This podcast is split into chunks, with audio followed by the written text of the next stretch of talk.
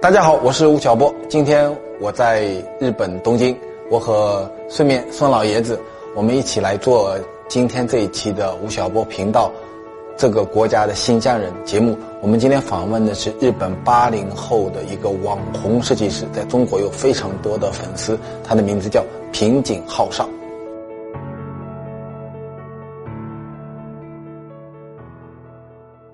你现在每年要去中国几次？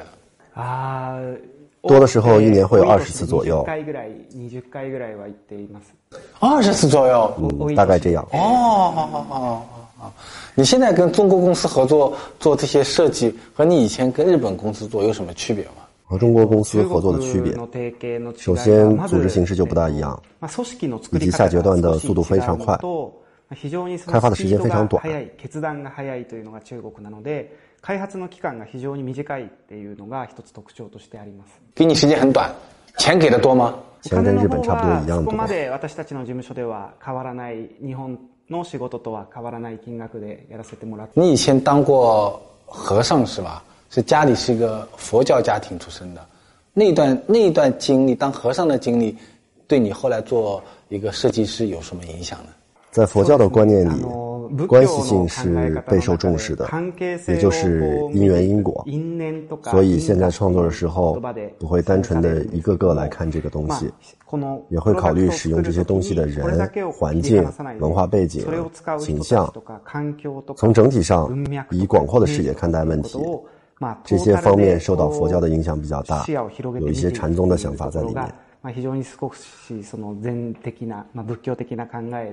見ていくというところがまあ非常に少しその禅的な、まあ、仏教的な考えであのつながっているかと思います。来自你也接触过很多呃八零后的这些设计师，瓶颈是八零年的，你觉得觉得瓶颈他们的这些产品和理念和我们中国的这些年轻的设计师这些新疆人有什么异同呢？我刚才也就听他说他的呃的身世是跟在寺庙里面长大的，对对，然后接受这种熏陶。 你看他的设计，刚才他提到这把椅子有嗯。有佛像佛的那个呃这叫什么？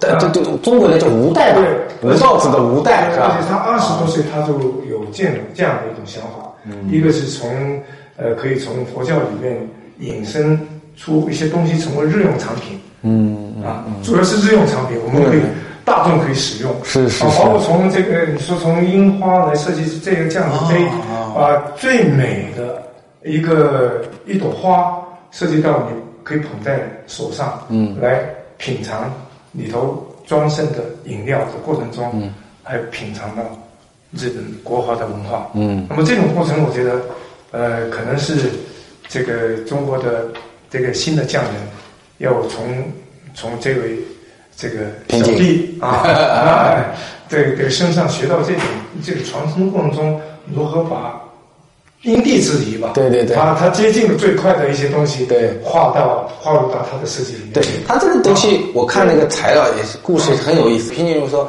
原来我们每个人都有杯子，杯子呢水会渗出来，然后放到桌上面有水渍，水就很难看嘛。美对它，但是它有个樱，就樱花，水质就会变成一朵樱花呈现出来，它就把那个很丑陋的东西水质变成了一个美的一个呈现。你说樱花，这个每个季节有樱花，对。然后樱花败了以后就看不到樱花对，它是永远无时不刻的，对。你可以感受到樱花的美。对。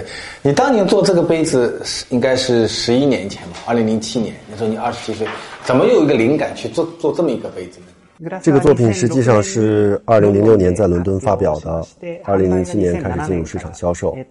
这个杯子有流汗的现象叫做结露现象。一般来说会呈现圆形出现在桌子上，但是这个杯子是呈现樱花形状的。把日常的一件不愉快的事情变成愉快的事情，通过使用这个杯子使缺点变成优点，从这一点考虑，想到了樱花这个灵感。在伦敦发表以后，影响很大。まあ、このグラスを使うことでこうポジティブにプラスに変換されるっていうことを、まあ、コンセプトにまあ考えてロンドンで展示をしたものになります。它这个在设计领域里面，像这样的樱花设计，它是有知识产权的吗？如果别的公司也做么这么一个杯子，会影响你的 你的设计收益吗？从知识产权角度来看，用这个现象来做设计，这一点并不存在知识产权问题。只要不是一模一样的东西，在法律上就没有问题。啊，我也接触过一些日本的一些设计师啊，像像黑川雅之、深泽直人，他们都是一九八零年代日本当时商业崛起的时候一群一一批人。那其实他们当年在在做设计的时候，你你当年才刚刚出生，你一九八零年出生的，那么你你做一个八零后的日本设计师和这批呃七零年代成名的这批设计师，你觉得你跟他们有什么呃继承的地方，和有突破的地方和不同的地方？我上大学的时候，手机时代已经结束，现在是网络的时代。但是前辈设计师还不是这样的时代。网络时代里，所有的市场需求都会发生急剧的变化。制作这一时代的人所需要的东西和下一代的人所需要的东西，我认为这是对年轻设计师来说重要的事。也是跟前一辈不太相同的地方。今の時代の人たちがこう望む価値っていうものを次の世代の人たちが、えー、望むものっていうものを作るっていうことが非常にその若い世代のまあ重要なことだと思いますし、まあそういう考え方が非常にこうちょっと変わってきているのかなっていうことは感じます。嗯，你觉得现在更年轻的这批世代和你说的呃老一的时代，在审美上，我们讲日本消费者讲有什么？什么什么特别大的区别吗？比如呃，您做了这么一个一个樱花杯，如果叫深泽直人来做，或者黑川雅之来做，他会做成怎么样？啊，嗨，是是个这是一个很难的问题，各个设计师有各个设计师的个性。深泽直人先生也是如此，用自己的想法做出来的东西。和我的不同点就是，我设计杯子的想法不是先从形状开始考虑，而是先考虑别人使用这个杯子时的感受。我觉得这才是设计的意义，这个意义的部分特别重要。设计因为感受才有意义。我根据这之间的价值来考虑形状。深泽先生他们。设计师的想法都是不一样的，所以我和其他人的不同点也就在于此。呃，与其说是形状，不如说是感情。形状当然也很重要。使用这个产品时的人和使用的景象，这些对我们来说有什么价值？我从这个角度逆推来制作东西。我的设计是建立在这个基础上的，这也是我和其他人的一个不同点。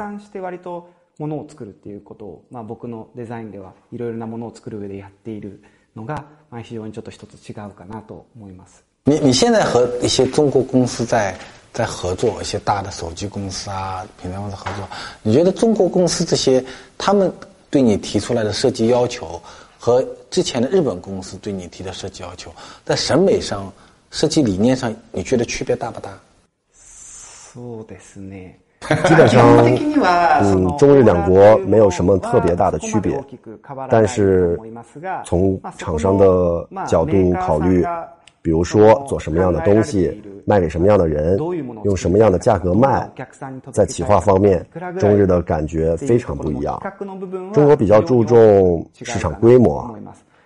当然，本身客人规模不同，在中国，设计师一般会选择大量生产，而使价格尽可能便宜一些。这也是和日本不同的一点。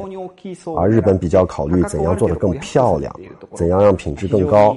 我认为这里也有些区别。要件になるので、そこは非常にまあちょっと違いがあるかなと思います。日本の方はもう少しこう美しさとか、まあその何がこう そのクオリティが高いっていうことを割とこう価値にしていったりもするので、まあ、その辺に少しこう違いはあるかなと感じることはあります。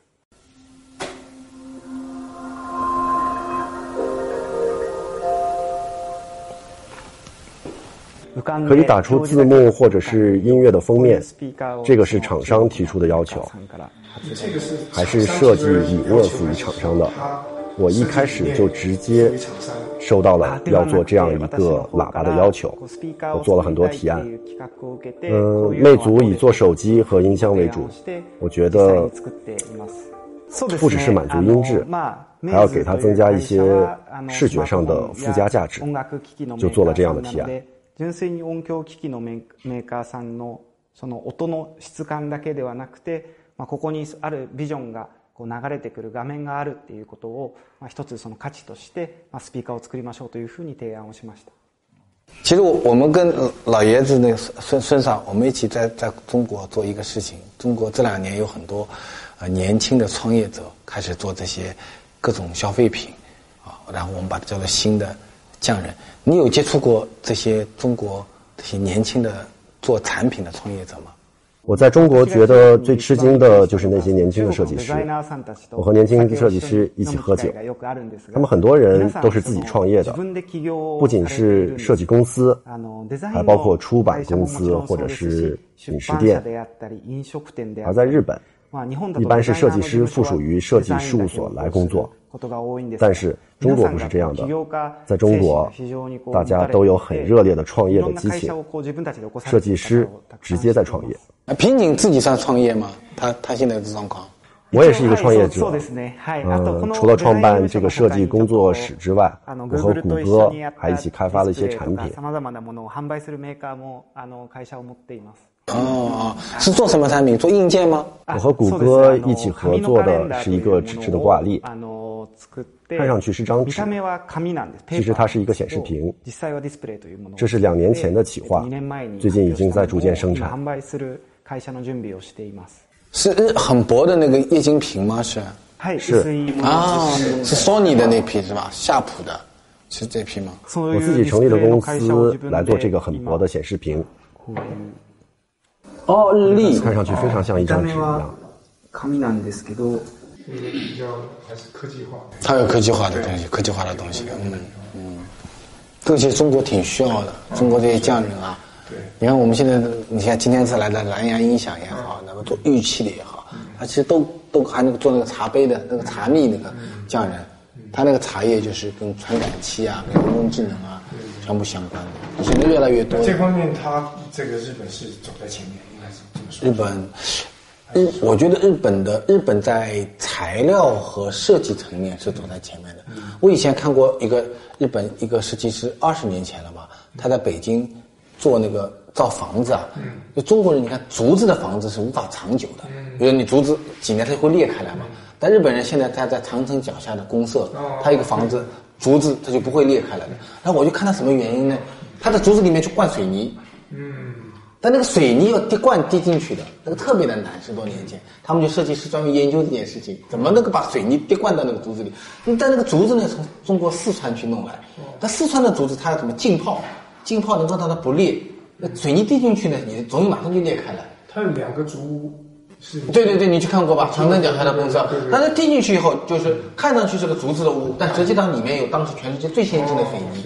就我觉得日本设计师他这一部分材料很强，他原研哉也好，安藤也好，他就哎原他们他们对材料的部分的研究也比我们要要深入的多。第二呢，我觉得是大家看到审美的问题。对，听他听他讲完这个东西，对啊。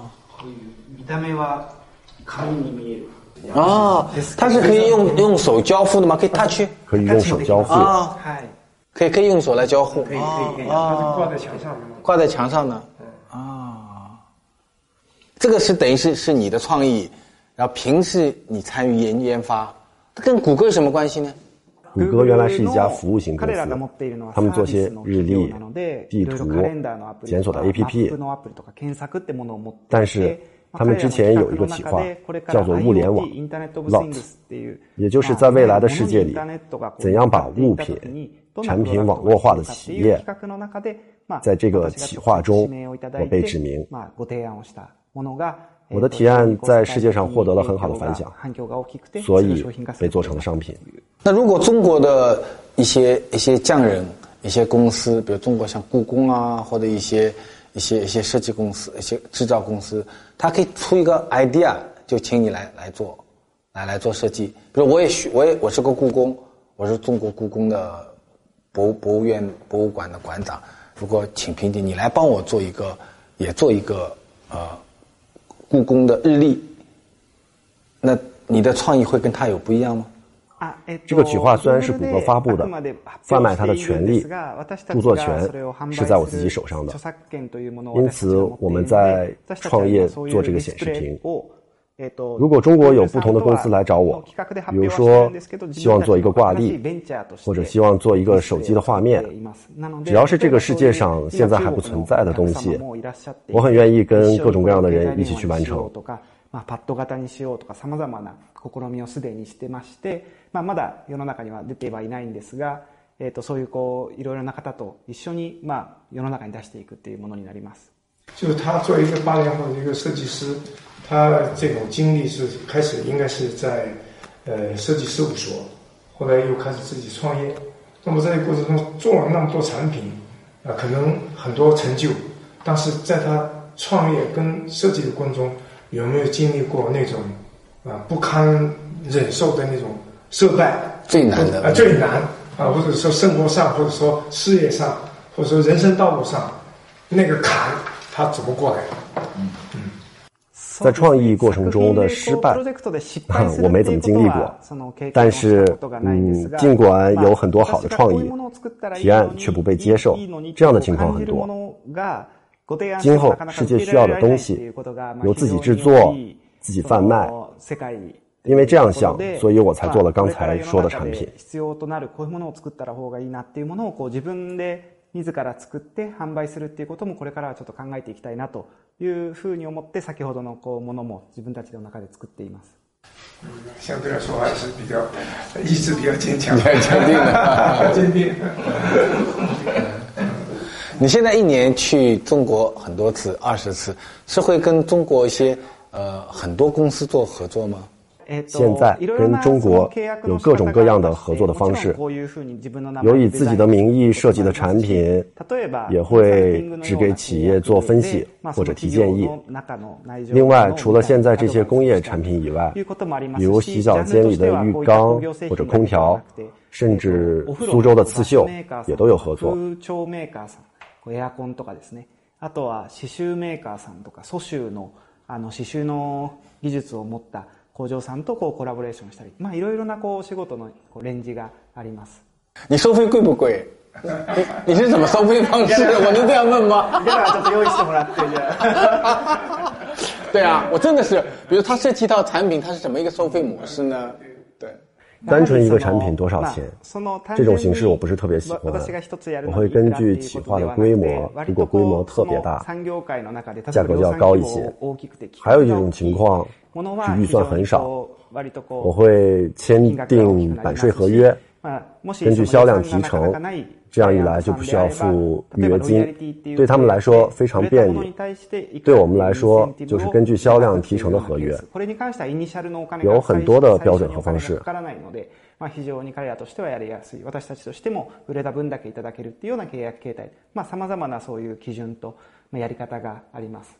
哦，销售来提升。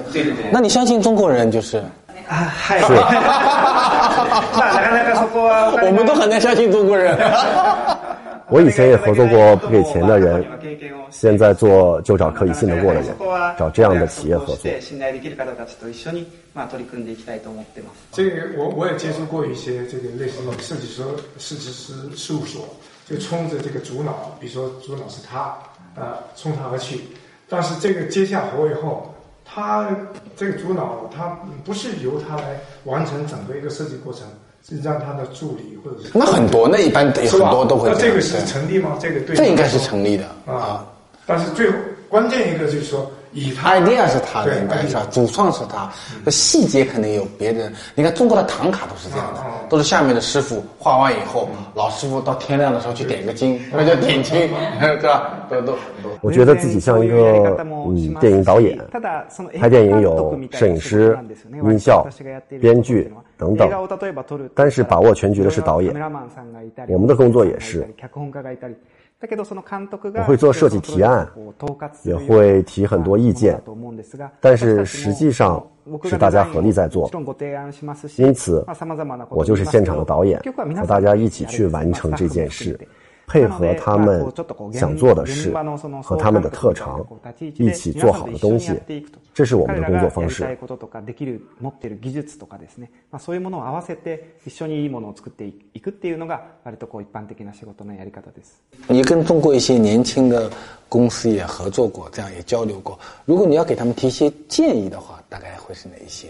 让我提建议可能有些难。我认为重要的是。 现在整个世界正在发生非常急剧的变化，像谷歌的 AI 部门的负责人就说，二零四零年左右，上班族就会消失。在短的时间内，价值变化如此之大，创业的人应该欣然地接受这一现实，考虑未来时代需要什么。我在期待这样的合作和企划。时代变化的很快，所以不是要做现在热销的东西。而是要做将来会热销的东西。この次にこの世の中がどうなっていくかっていうことにこう目を向けた、まあ、企画なりそういう、まあ、コラボレーションっていうものを私はこう望んでいると。やっぱり世の中は非常にこう早く変わっていっているので、まあ、そういうなんていうんですか今こう世の中で売れているものをまたこう作るっていうよりは次のことを皆さんに考えていただけるといいなということは思います。对，要提前量去想这些产品的问题。我觉觉得这个今天跟他一个这样的一个交流，这个对我来说有很大的启发。比如说他刚才提到谷歌的考虑到二零四零年以后的事情，对，二零四零年以后的事情，他现在已经开始在接触碰到二零四零年，我们这个空间可能大概还有二十年左右。二十年左右的，我们这个过程中到底使用什么样的产品？对，他已经进入了。对，但我们还在原来的基础上去说怎么来讲过去，讲过去，来来追求呃过去的过程中一点点传承。那我觉得这个是慢一大步。嗯啊，对对对对对，我跟平井交流，我觉得两点挺给我启发的。第一，他他实际他是从更从用户体验角度。带来反推产品的功能和设计，可能前一辈的人，他们可能是从设计之上、唯美之上，再来再来给到消费者，那他可能是更人本主义的一个一个一个存在。我觉得第二点，从从他的产品设计来看，就是他他他很多的设计是更注注重于未来的可能性、科技的发展啊，人的体验的一个可能性啊，所以其实是一个更。更比以前更激进的这一代，对，或者生活感更强的一代设计师，对，其实这个跟我们今天中国的新匠人的产品很相像。你看我们的新疆人啊，所有的产品都是从当代出发或从历史出发，但他们都是面向未来的。谢谢，谢谢平宁今天接受我们的采访，欢迎你多多到中国去。啊，你看，谢谢，谢谢，对啊。